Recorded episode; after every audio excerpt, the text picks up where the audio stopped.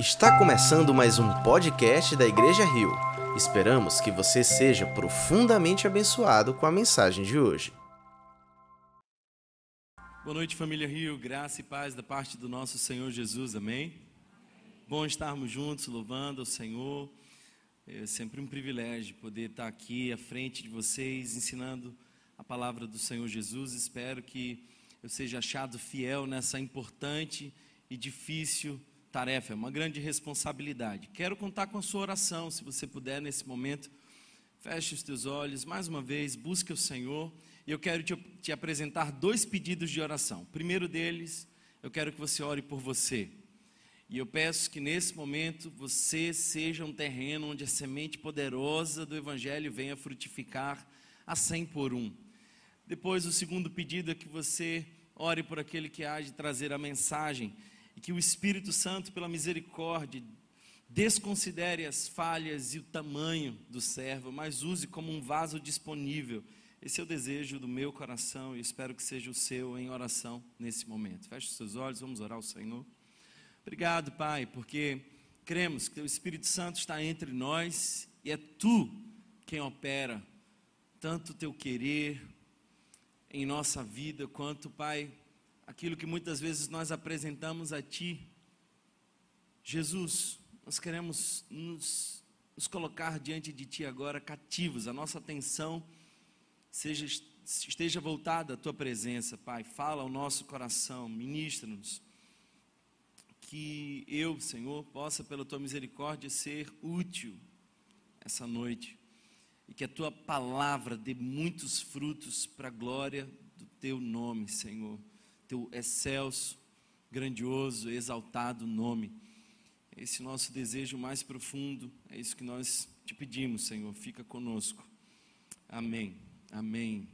Gente querida, nós estamos nessa série de mensagens, palavras de liberdade. Nós iniciamos as reflexões aos domingos e continuamos nas quartas-feiras. E você, se está acompanhando, sabe que nós estamos trabalhando o terceiro mandamento. Serão dez mandamentos. Nós estamos explorando um texto muito importante, infelizmente até desprezado pela igreja. Parece que os dez mandamentos ficaram assim, uma coisa antiga, sem aplicação para os dias de hoje. Nada disso. Os dez mandamentos têm importantes lições para nós. E eu quero que você ah, explore comigo esses dez mandamentos. Hoje nós estamos no terceiro mandamento desses mandamentos. Já vimos, não tenham outros deuses além de mim. Esse é um convite a sairmos da prisão da idolatria. Não façam para vocês imagem de escultura. Esse é um convite a entender a relação com Deus como ser pessoal. E nós não carecemos de alguém que faça esse essa ponte entre nós e Deus, nós temos acesso a Deus através de Cristo Jesus, Ele é a perfeita imagem de Deus mas nós começamos a falar no domingo passado sobre não tomar o nome de Deus em vão. E nós vimos diversas expressões sobre como nós tomamos, infelizmente, o nome de Deus em vão. Parece que nos ensinaram quando nós ah, estávamos em outras igrejas, espero que não tenham ensinado aqui, ah, que tomar o nome de Deus em vão era quando a gente mencionava assim, desatento, a palavra Deus, Jesus, seja o que for, numa frase onde não havia um contexto de espiritualidade. Mas eu quero te dizer que essa é a menor das aplicações do terceiro mandamento. Na verdade, Deus está muito mais preocupado com o nosso testemunho, com o que nós fazemos com o nome de Deus. Infelizmente, queridos irmãos, muitos de nós carregamos o nome de Deus, mas não carregamos Deus em nossa vida. Muitos de nós somos conhecidos como cristãos, mas não estamos levando Cristo conosco onde nós estamos. Por isso, há um maior dano em nós chamarmos Deus para nós, para não chamarmos Deus para nossa vida do que chamarmos Deus desatentos. Precisamos levar Deus onde nós caminhamos. Sempre nas quartas-feiras nós estamos fazendo uma ponte dos dez mandamentos com o novo Testamento. Então, nós estamos olhando para o Novo Testamento e entendendo a continuidade, a ampliação e a aplicação da lei de Deus para nós em Jesus Cristo. Eu já disse para vocês que o Sermão da Montanha é talvez um dos textos mais preciosos para entendermos os dez mandamentos, porque Jesus não apenas traz de volta esses dez mandamentos, reafirmando ele, se eles fossem inúteis, se eles não tivessem mais aplicação para nós, Jesus não teria trazido eles nessas séries de mensagens que ele fez no monte, nós chamamos de Sermão da Montanha. Mas Jesus não apenas traz, mas amplia e aplica ao nosso coração. E eu quero hoje conversar com vocês sobre esse terceiro mandamento à luz do Sermão da Montanha. Quero antes dizer uma coisa para vocês. Quando um dever é um mandamento num decálogo, nós entendemos que a ação contrária dele é proibida. Mas quando algo nos mandamentos é proibido, a sua ação contrária é o nosso dever. Eu sei que ficou complicado, mas deixe-me explicar uma coisa. Sempre que no Antigo Testamento começa com não, a nossa obrigação é fazer o oposto. Sempre que no Antigo Testamento, lá nos Dez Mandamentos, começa com faça, nós não podemos desobedecer aquilo. E Jesus faz essas aplicações, por exemplo, em Mateus capítulo 5, verso 21, ele começa a explicar um dos mandamentos que nós vamos chegar lá em breve, que é: ouvistes o que foi dito, não matarás. E quando ele começa a fazer essa aplicação sobre não estar, ah, sobre não matar alguém, sobre firmar-se no mandamento de não provocar a morte do outro, ele vai muito além. Então ele começa a dizer: Não matarás, mas eu lhes digo que qualquer que se irar contra seu irmão estará sujeito a julgamento. Também qualquer que disser ao seu irmão raca, uma palavra ofensiva, qualquer que seja, será levado ao tribunal. E então ele propõe uma coisa interessante. Ele faz justamente o oposto do mandamento de matar. E o oposto do mandamento de matar é reconciliar. O verso 23 diz isso. Portanto, se você estiver apresentando sua oferta diante do altar e ali se lembrar de que seu irmão tem algo contra você, deixe sua oferta ali diante do altar e vá primeiro reconciliar-se com seu irmão, depois volte e apresente a sua oferta. O que ele está fazendo aqui é o paralelo. Não matarás. Tá, eu entendi. A gente não mata, mas a gente faz o que? Reconcilia. Entende? Sempre que nós temos um mandamento, nós temos o oposto dele como um alerta para nós. Se o mandamento é negativo, nós temos a opção daquilo que se deve fazer. Se o mandamento é positivo, a gente tem a opção daquilo que não se deve fazer. Em Jesus nós temos clareza sobre isso. Então é seguindo essa lógica que eu gostaria de conversar com vocês sobre como é que a gente toma o nome de Deus ah, de maneira frutífera, poderosa. Como é que a gente toma o nome de Deus de maneira reverente, coerente. Nós aprendemos aqui no domingo passado como não tomar o nome de Deus em vão. Mas, então, como é que a gente vive o nome de Deus? Como é que a gente tem que encarar a vida carregando em nós o nome de Deus? Eu quero convidá-los a um texto ah, em Mateus, então por favor, abra comigo em Mateus, nós vamos ler capítulo de número 7, versos 15 em diante. Mateus, capítulo de número 7, versos 15 em diante.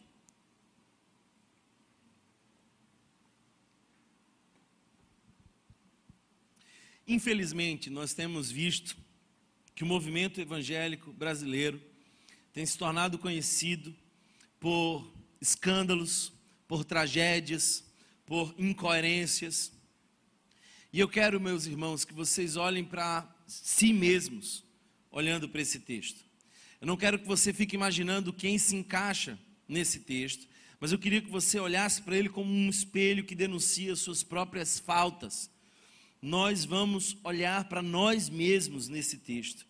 Eu sei que teríamos aqui várias pessoas com quem nós poderíamos identificar no texto, mas eu gostaria que você olhasse para você nesse texto.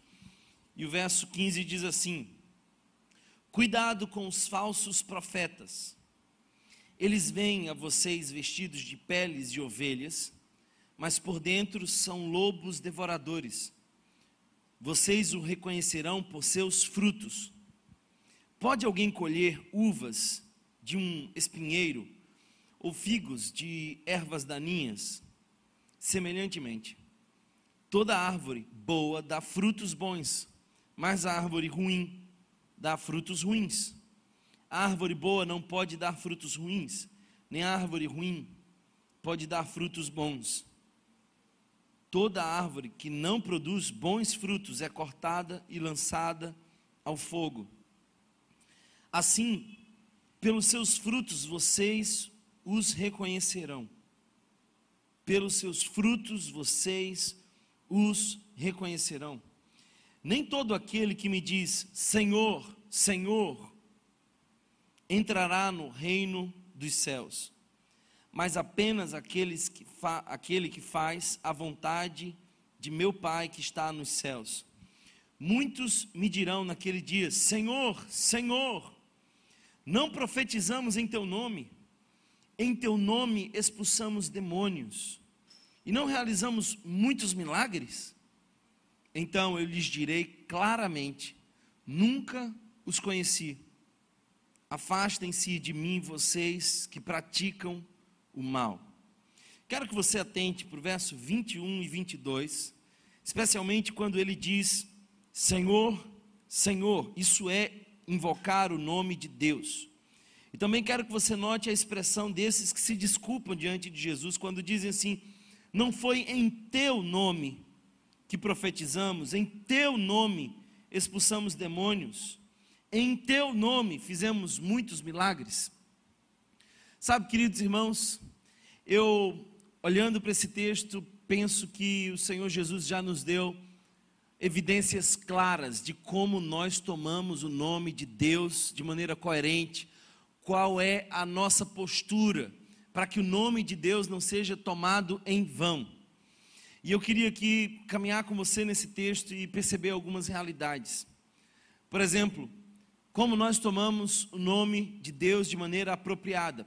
Primeiro, sendo piedoso ou piedosa em sua ação, não perigoso em sua intenção. O primeiro verso que nós lemos aqui, o verso 15, faz um paralelo entre as pessoas piedosas na sua ação e as pessoas perigosas na sua intenção. Se não, veja mais uma vez o texto que diz assim: cuidado com os falsos profetas, cuidado. A expressão para alguns foi traduzida como acautelai-vos. Mas essa é uma expressão grega que diz: não se impressionem. Não se impressionem com essa estética, com a coisa que parece de Deus. Não se impressionem, cuidado com os falsos profetas. Aqui você também pode entender como falsos cristãos.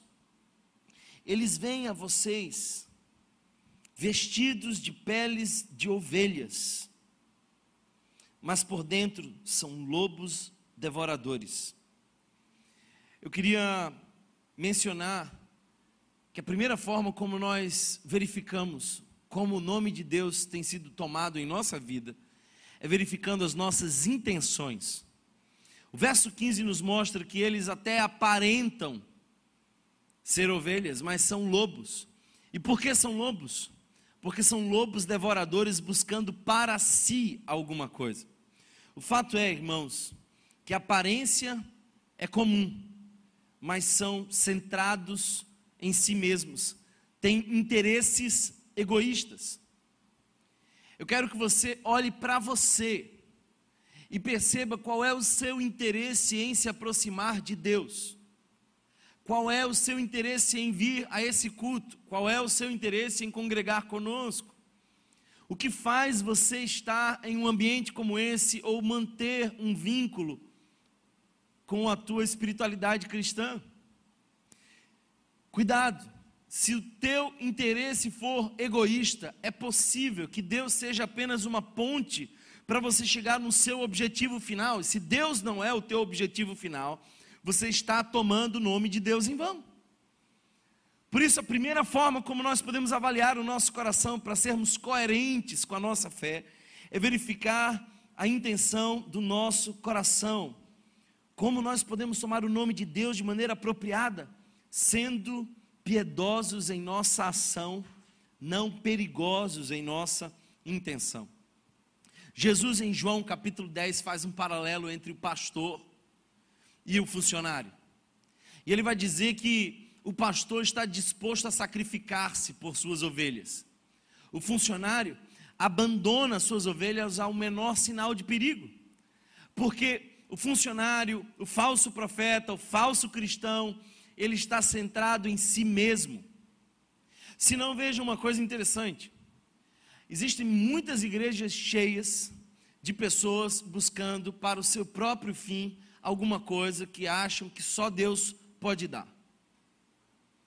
Mas a igreja não devia ser um lugar de encontro, de expectativas, que Deus satisfaça a sua necessidade. A igreja é o lugar onde nós viemos nos satisfazer em Deus. Deus é a nossa necessidade. Nós estamos juntos aqui para buscar a Deus e não para buscar de Deus. Então, sempre que nós estamos buscando de Deus alguma coisa que não está em Deus, nós estamos tomando o nome de Deus em vão. Não se impressionem com a aparência. O nome de Deus é desprezado quando frequentemente nós caminhamos na direção de satisfazer a nós mesmos. Às vezes eu vejo que a igreja se parece muito com uma rave. O que, é uma rave? Vou explicar para alguns aqui, embora para outros eu sei que infelizmente eu não preciso explicar. Sabe aquela festa, muita droga, muita música, música muita, muito alta, vários dias, está todo mundo no mesmo lugar, está todo mundo ah, sentindo a mesma coisa, se arrepiando, ouvindo a mesma música, mas todo mundo buscando a sua satisfação individual. Igreja não é o ajuntamento coletivo da satisfação individual. Igreja é o ajuntamento para glorificar a Deus e buscar nele a nossa satisfação. Então, se você não quer tomar o nome de Deus em vão, tire a sua espiritualidade do centro de si mesma. O teu objetivo não é ter de Deus algo. Talvez aqui hoje seja entregar a Deus algo, o seu coração, a sua adoração, a sua esperança. Deus é tudo que você precisa. Por isso, querido irmão, querida irmã, não permita que haja um divórcio entre o seu credo e a sua conduta. Isso seria terrível para o nome do Evangelho. Como é que a gente frutifica? Como é que a gente usa o nome de Deus para a glória de Deus e não toma ele em vão? O verso 16 a 20 vai nos dizer algo muito precioso também. Essa é a evidência central do texto. Observe quão claro Jesus é. Vocês os reconhecerão por seus frutos. Vocês o reconhecerão por seus frutos. Pode alguém colher uvas de um espieiro ou figos de ervas daninhas? Semelhantemente, toda árvore boa dá frutos bons, mas a árvore ruim dá frutos ruins. A árvore boa não pode dar frutos ruins, nem a árvore ruim pode dar frutos bons. Toda árvore que não produz bons frutos é cortada e lançada ao fogo. Assim, pelos seus frutos, vocês o reconhecerão. Como é que a gente toma o nome de Deus na nossa vida para santificá-lo? Não é? Aliás, essa é uma expressão que o próprio Jesus nos ensina na oração. Pai nosso que estás nos céus, santificado seja o teu nome. Como a gente santifica o nome de Deus em nossa vida? Dando frutos. Dando frutos. Portanto, irmão, é frutificando a nossa fé e não falsificando a nossa fé que nós glorificamos o nome de Deus. Deixa eu lhe fazer uma pergunta. Você já notou que a Bíblia fala diversas vezes que você é como árvore? Já percebeu que essa ilustração aparece diversas vezes nas Escrituras? Por exemplo, Salmo 1. Bem-aventurado o homem que não se detém no caminho dos pecadores, nem se assenta na roda dos escarnecedores, antes o seu prazer está na lei do Senhor e nela medita dia e noite. Será como árvore, plantada junto ao ribeiro das águas. Sabe o que isso significa? Está deserto em tudo que é lugar, mas a árvore que está perto do rio nunca sente deserto. Ela tem o que ela necessita. Você é como árvore plantada junto aos ribeiros de água, quando a palavra de Deus é o seu alimento. Então você tem tudo que você precisa. Como árvore que tem água, você tem a Deus, você tem tudo que precisa. O fato é que Deus espera das árvores frutos. Portanto, por exemplo, Jesus, quando vai falar em João capítulo 15, ele diz: Eu sou a videira, o meu pai é o agricultor. Todo aquele que estando em mim e dá fruto, a gente poda, para que dê mais fruto. Mas quem está conectado a mim, que sou a videira, e não dá fruto, a gente corta. O interesse de Deus é fruto. Thomas, como é que a gente sabe que alguém não está tomando o nome de Deus em vão? É quando essa pessoa frutifica. Olha para os frutos. Deixa eu fazer uma pergunta, eu quero que você realmente reflita sobre isso. Pergunte ao seu coração: quem se alimenta dos seus frutos hoje? Para além da sua família, para além dos seus amigos mais próximos, que frutos você tem dado e quem se alimenta dos seus frutos. A tua vida tem inspirado quem? Como você está impactando outras pessoas? Como você está contribuindo com o avanço do Evangelho? Como você é um instrumento de Deus para alimentar pessoas que estão famintas na sua fé? Que fruto você está dando? Lamentavelmente, eu diria que a maioria de nós está centrado em se alimentar, mas não em alimentar alguém. A primeira parte do texto nós vimos que uma evidência de que nós estamos tomando o nome de Deus em vão é quando nós queremos nos alimentar, somos como lobos. A nossa intenção é egoísta. Nós não consideramos o outro. E então Jesus está dizendo que a evidência daqueles que tomam o nome de Deus para a glória de Deus é fruto, é frutificar. Eu queria fazer você refletir uma coisa. Infelizmente, queridos irmãos, a igreja é, na sua maioria, de pessoas que consomem. É um movimento, na maioria das vezes, de pessoas que estão buscando o seu próprio interesse. Vem para restaurar o seu casamento, vem para ter o seu filho liberto das drogas, vem porque quer mais dinheiro, vem porque quer alguma coisa de Deus, e eu acho que você pode receber várias coisas de Deus, mas você precisa desejar acima de todas as coisas Deus. Deus tem que ser o seu desejo maior. Mas infelizmente, a gente tem hoje não mais discípulos em abundância. A gente tem em abundância consumidores. E é diferente. É diferente porque quando Jesus estava pregando, ele começa a ser duro na mensagem. E ele começa a dizer: Olha, eu sou o pão vivo que desceu do céu. Há uma multidão acompanhando Jesus, porque eles comeram do pão que tinha sido multiplicado. Eles acharam que Jesus agora era a satisfação do próprio ventre deles. Acharam que Jesus era uma padaria ambulante.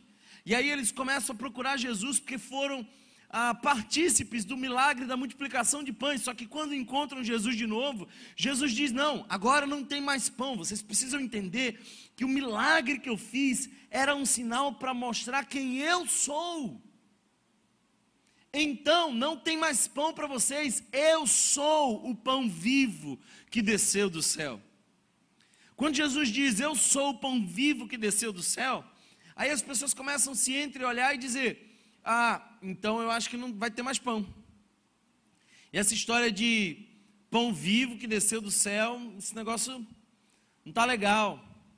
E aí Jesus começa apertar ainda mais e diz assim: quem comer de mim tem vida. Até que um olha para o outro e começa a dizer assim: duro é esse discurso, quem o poderá ouvir? E aí vai embora todos os consumidores. Preste atenção numa coisa: consumidor prova do milagre, mas só quer o milagre. Alguém está entendendo isso, não? Então os consumidores vão todos embora. Aí todos, aquela multidão inteira que comeu do pão multiplicado, que viu o milagre, que olhou para Jesus e disse que coisa extraordinária, agora ouve Jesus. Parece que o discurso não era o que eles desejavam, porque eles estavam centrados no seu próprio ego. Eles vão embora. Aí Jesus vira para os seus discípulos e diz assim: Olha só como Jesus era seguro. Não é? Jesus não estava preocupado em, em adotar métodos que atraíssem pessoas. Ele não está preocupado em, em fazer com que a sua audiência seja cativada. Não. Ele olha para os discípulos e fala assim: Ó, vocês querem ir também? O pessoal está ali. Estão indo. Dá, se vocês correrem um pouquinho, vocês chegam lá. Vão? Vocês querem ir? Aí Pedrão, que às vezes sai falando umas besteiras, mas às vezes o Espírito Santo chegava nele também, ele falava umas coisas boas. Aí Pedro fala assim: Para quem iremos? Se só tu tens as palavras de vida eterna. O que Pedro ouviu foi vida eterna. O que os consumidores ouviram foi duro é esse discurso. Às vezes eu brinco com, com alguns irmãos da liderança, dizendo assim: a gente vai fazer uma série de mensagens para esvaziar a igreja. Está muito cheio, assim, a gente tem que ter esse distanciamento social, então vamos fazer uma série de mensagens para dar uma esvaziada. É só a gente começar a falar o evangelho de uma perspectiva que as pessoas não esperam, sim. Porque é muito fácil encher uma igreja. É só prometer que você vai ser satisfeito na sua necessidade. Então, quem quer uma benção aqui hoje? Quem quer receber da parte de Deus alguma coisa hoje? Gente, nós não viemos aqui receber de Deus alguma coisa hoje.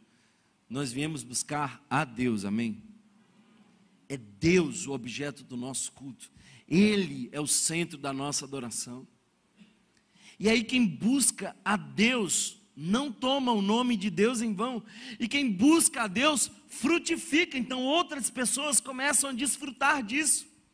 Thomas, que tipo de fruto é esse? Você já deve ter lido ah, em Gálatas. Quando nós lemos o texto em Gálatas, nós vemos os frutos: amor, longanimidade, bondade. Gálatas capítulo 5, verso de número 22. Se você puder, olhe aí comigo esse texto. Mas o fruto do Espírito é amor, alegria, paz, paciência, amabilidade, bondade, fidelidade, mansidão e domínio próprio. Contra essas coisas não há lei. Sabe o que o texto está me dizendo? É de que quando a lei está em mim, eu cumpro a lei em Deus, eu frutifico. E se eu frutifico, a lei não me condena, porque eu agora estou tomando o nome de Deus para a glória de Deus e não tomando o nome de Deus em vão texto segue, e eu quero te mostrar um pouco mais ele. Então, observe o verso 21 que diz assim: Nem todo aquele que me diz Senhor, Senhor, entrará no reino dos céus, mas apenas aquele que faz a vontade de meu Pai que está nos céus. Thomas, quem é que toma o nome de Deus para a glória de Deus? É gente que que está obedecendo à vontade de Deus e não invocando a Deus para que Ele faça a sua vontade. Eu vou repetir isso. É gente que está interessado em obedecer a Deus e fazer a vontade dele e não em convencer a Deus para fazer a sua vontade. Uma das orações mais lindas que eu vejo é Jesus no Getsemane. Jesus diz assim: Deus, a minha vontade é essa, Pai eu não queria tomar desse cálice. Se tivesse um outro jeito, ia ser muito legal. Eu sei que vai ser doloroso. Eu queria evitar isso. Então, Pai, se possível, afasta de mim esse cálice. Mas ele não para aí. Ele não é um filho mimado que quer a vontade dele a todo custo. Ele faz um segundo comentário muito mais importante que o primeiro. Porque ele põe um mais, condicionante mas que não seja feita a minha vontade, mas a tua. Se você quer saber como viver algum mandamento, olha para Jesus. Jesus não toma o nome de Deus em vão. Então Jesus estava dizendo: Senhor, eu quero fazer a tua vontade.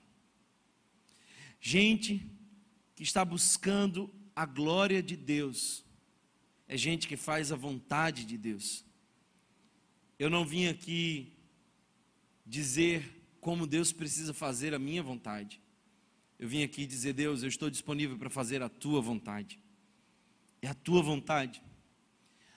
Queridos irmãos, há uma diferença muito grande entre compromisso e conveniência. Compromisso e conveniência são bem diferentes. Servos têm compromisso, voluntários têm conveniência. Conveniência é aquilo que você faz porque você é movido pela sua vontade. Compromisso é aquilo que faz você ir além da sua vontade, porque você tem uma aliança. Compromisso. O que eu entendo aqui é que o Senhor Jesus está dizendo que aqueles que não tomam o nome dele em vão são pessoas que estão focadas no compromisso, são vínculos profundos com Deus. É gente que diz: Senhor, eu quero fazer a tua vontade. É gente que está preocupada em entender a vontade de Deus e não de expressar a sua vontade para Deus. Nem todo aquele que me diz Senhor, Senhor, entrará no reino dos céus. Tem um monte de gente por aí dizendo Senhor, Senhor. Aliás, o nosso país é um país fértil, onde toda toda religião, toda seita, tudo prospera, né?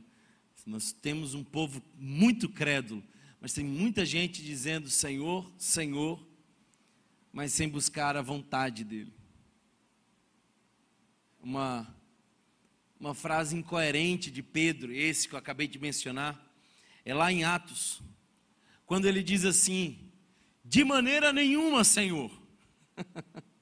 Já parou para pensar nisso? Essa é uma frase que a gente faz o tempo inteiro. Ele bota na mesma frase o Senhor e nega a vontade do Senhor. Então ele tem uma visão, a voz vem, diz: mata e come, e ele acha que aqueles animais eram impuros. E ele diz: de maneira nenhuma, Senhor. Deus está dando uma ordem, ele dizendo: não, Senhor. Ué, se é Senhor, então você obedece à sua vontade. Senhor tem a sua vontade soberana sobre a nossa. Então, se você quer tomar o nome de Deus para a glória de Deus, você precisa sair da conveniência. Ah, eu vou no culto nesse domingo, porque não vai ter festa, não vai ter nada, eu ia ficar em casa. Aliás, talvez até fique em casa, vou assistir a alguma programação, vejo online depois, sem problema. A gente, a gente é conduzido pela conveniência. A gente faz aquilo que é mais favorável para nós, confortável para nós. Eu me sinto tão envergonhado quando, por exemplo, vejo os nossos irmãos cristãos perseguidos do outro lado do mundo.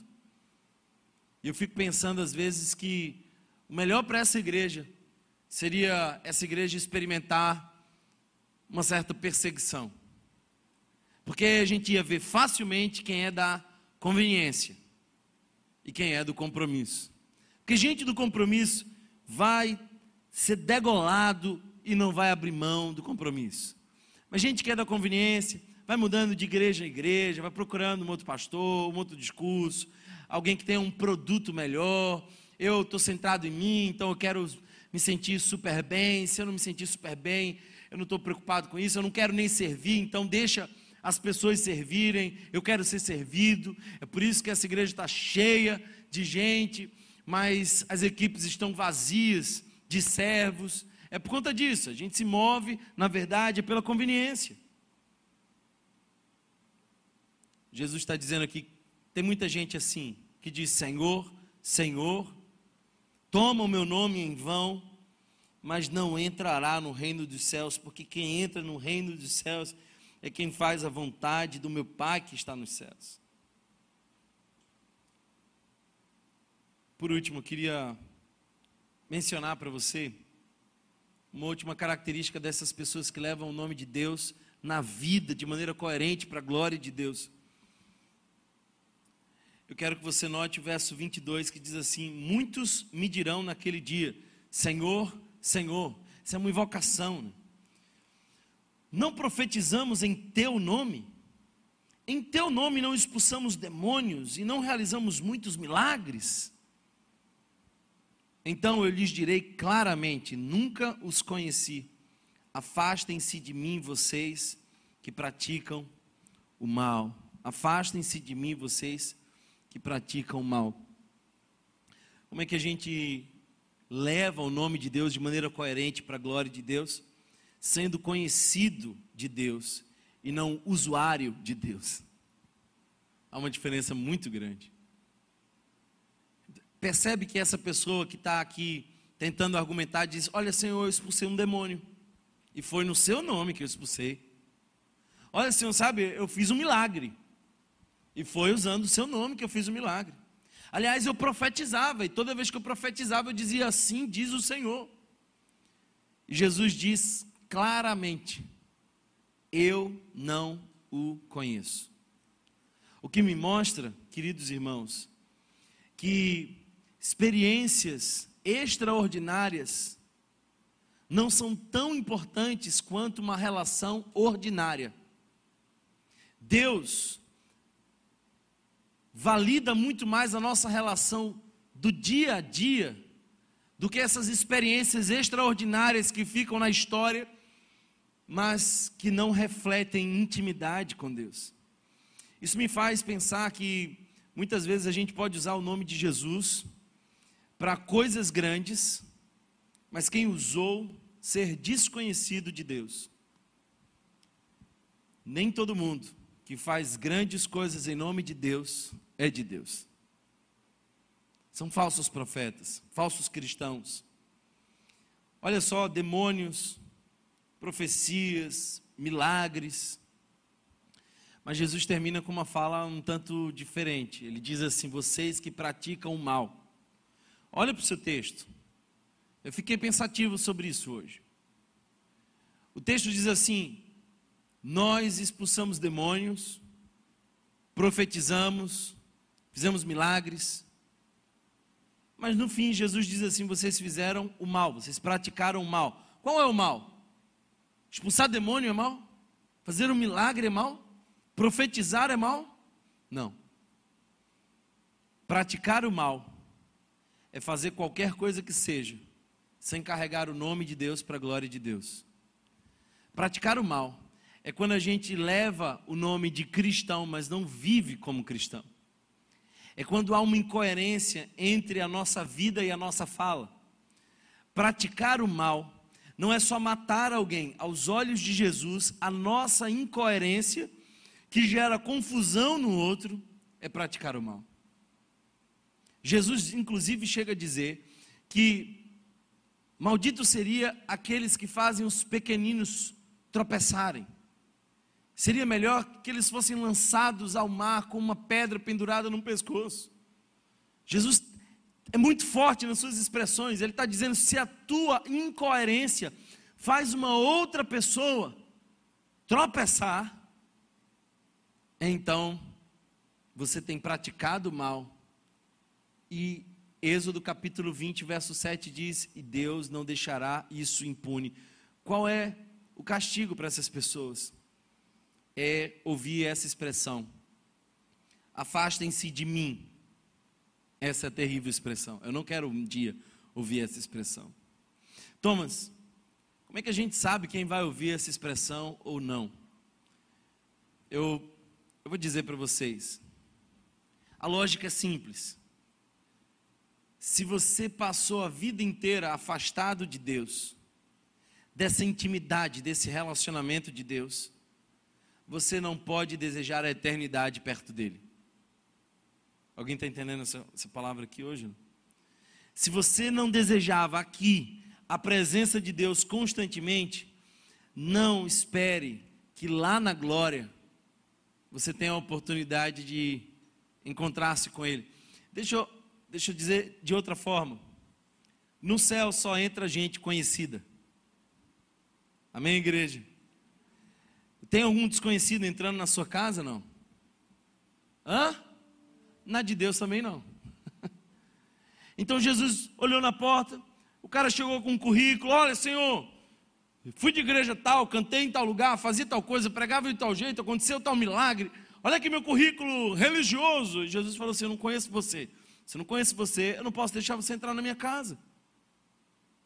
Você não pode desejar o céu se você não deseja o Deus dos céus aqui na terra. Se Deus para você é um, é um item, se é um pedacinho da tua agenda durante a semana, se Deus não é o teu desejo maior, o teu amigo maior, o teu interesse maior, se Ele não é o centro da sua vida, você não precisa ir para o céu.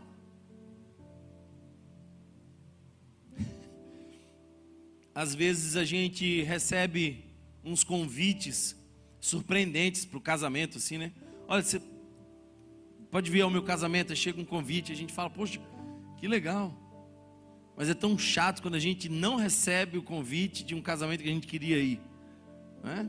Para algumas pessoas isso aí é bem, bem doloroso, inclusive. Deixa eu te dizer um negócio. Jesus só convida os amigos dele para a boda do cordeiro.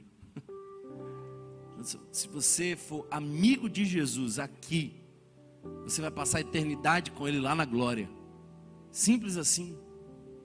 Não importa as coisas extraordinárias que aconteceram na espiritualidade usando o nome de Jesus. Deixa eu te dizer uma coisa: o nome de Jesus é poderoso. Ao nome de Jesus, o inferno estremece, os demônios se submetem, curas acontecem. A questão aqui não é o que você faz em nome de Jesus, é como você vive para a glória de Jesus. Tem muita gente por aí usando o nome de Jesus e coisas preciosas acontecem, mas isso não quer dizer que eles vivam para glorificar o nome de Jesus. A questão aqui não é o que eles fizeram, é o que o nome de Jesus fez através deles, mas não fez neles. Eles usavam o nome de Jesus, eles eram usuários do poder, mas não eram dispostos à relação. Como é que a gente glorifica o nome de Deus? Sendo piedoso em nossa ação e não perigoso na nossa intenção. Olha para o seu coração e pergunte para você mesmo: por que eu amo a Deus? Por que eu sirvo a Deus? Por que eu vou na igreja? Por que eu faço o que faço? Eu estou querendo alguma coisa de Deus, eu estou querendo Deus de toda coisa. Frutificando na sua fé e não falsificando a sua fé. Deus não se impressiona com aquilo que impressiona os homens. Deus não fica encantado com a sua performance na igreja, Ele quer ver os seus frutos. Quem se alimenta dos seus frutos? Quantas pessoas você tem inspirado na fé? Quanta gente você trouxe para perto de Jesus? O quanto você brilha a luz de Cristo? Bondade, longanimidade, amor, domínio próprio, tudo isso é fruto. Como é que a gente glorifica o nome de Jesus? Obedecendo a Sua vontade e não invocando a Deus para que Ele faça a Sua vontade. A vontade que importa aqui não é a sua, é a dele. Eu não estou nem aí para aquilo que você veio buscar aqui hoje. Eu estou preocupado com o que você veio entregar. Porque culto não é delivery, culto é entrega. A gente vem aqui para dar ao Senhor o nosso coração, o nosso louvor. Como é que a gente glorifica a Deus? Sendo conhecido de Deus e não um usuário de Deus. É dizendo, Senhor, eu não quero apenas fazer coisas em Teu nome, eu quero conhecer o Teu nome, quero te conhecer mais e mais. Uma das coisas interessantes é quando Jesus, através de João, escreve as sete cartas das igrejas na Ásia. E a primeira delas é a carta à igreja de Éfeso. E ele diz que aquela igreja era uma igreja boa de teologia, era uma igreja que trabalhava até a exaustão, era uma igreja que tinha passado por perseguições, que tinha colocado à prova alguns apóstolos que eram falsos mestres e tinha mandado eles embora. Olha só quanto essa igreja era boa. Mas eles abandonaram o primeiro amor.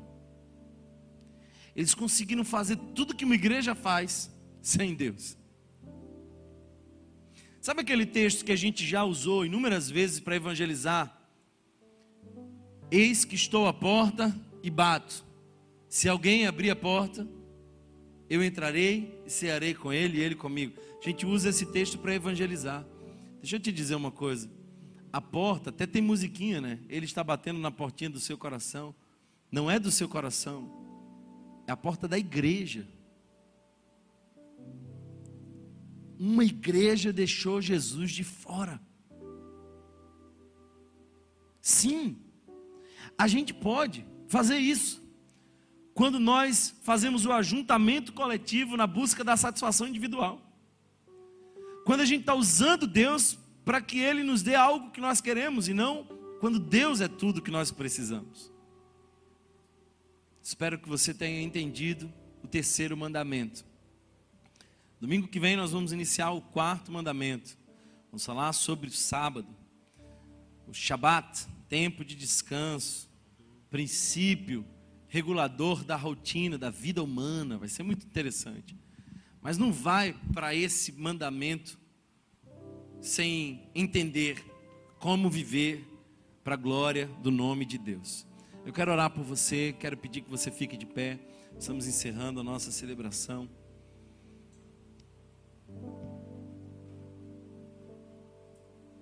Seja piedoso em sua ação, não perigoso em sua intenção.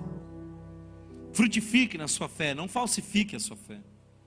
Obedeça à vontade de Deus e não espere que Deus faça a sua vontade. Seja conhecido de Deus e não um usuário de Deus. Fazendo essas coisas você vai viver para a glória dele e não será achado como um falso profeta, um falso cristão, alguém que carrega o nome de Cristo sem carregar o Cristo do nome. Eu quero pedir que o Senhor nos faça uma igreja coerente com a Sua palavra, uma igreja que encontre uma forma de viver o Evangelho tão intensa que outras pessoas olhem e vejam a Jesus através de nós, que outras pessoas olhem e desejem a Jesus, porque nós transparecemos Ele. Pai, obrigado, Senhor, porque tua palavra é clara. Obrigado porque ela é desafiadora para cada um de nós. E eu te peço, Espírito Santo, que tu nos conduza para a glória do teu nome. Deus, o que algumas pessoas dizem ser duro discurso, nós queremos ver como palavras de vida eterna. E nós não vamos abandonar, porque nós não somos comovidos pela conveniência, nós somos movidos pelo compromisso. Mesmo nas situações mais difíceis, nós seremos movidos pelo compromisso, porque o nosso desejo é fazer a tua vontade. Jesus, nós não queremos ter um currículo religioso, nós queremos ter uma amizade contigo, nós queremos ser conhecidos de ti, Jesus tão conhecidos de Ti que um dia, Senhor, nós possamos morar na Tua casa para todos sempre. Deus, nós não queremos praticar o mal. E o maior mal que nós podemos praticar é carregarmos o Teu nome sem darmos testemunho de quem realmente Tu és. É quando nós apresentamos uma incoerência diante das pessoas. Portanto, livra-nos disso, Senhor. Fica conosco, a glória do teu nome. Que o amor de Deus, nosso eterno e bondoso Pai, que graça revelada no nosso Senhor e Salvador Jesus Cristo, que a comunhão e as consolações do Divino Espírito Santo sejam sobre todos nós, hoje e sempre. E a igreja diz: Amém. Deus abençoe a todos vocês. Se você foi abençoado por essa mensagem, compartilhe com alguém, para que de pessoa em pessoa alcancemos a cidade inteira.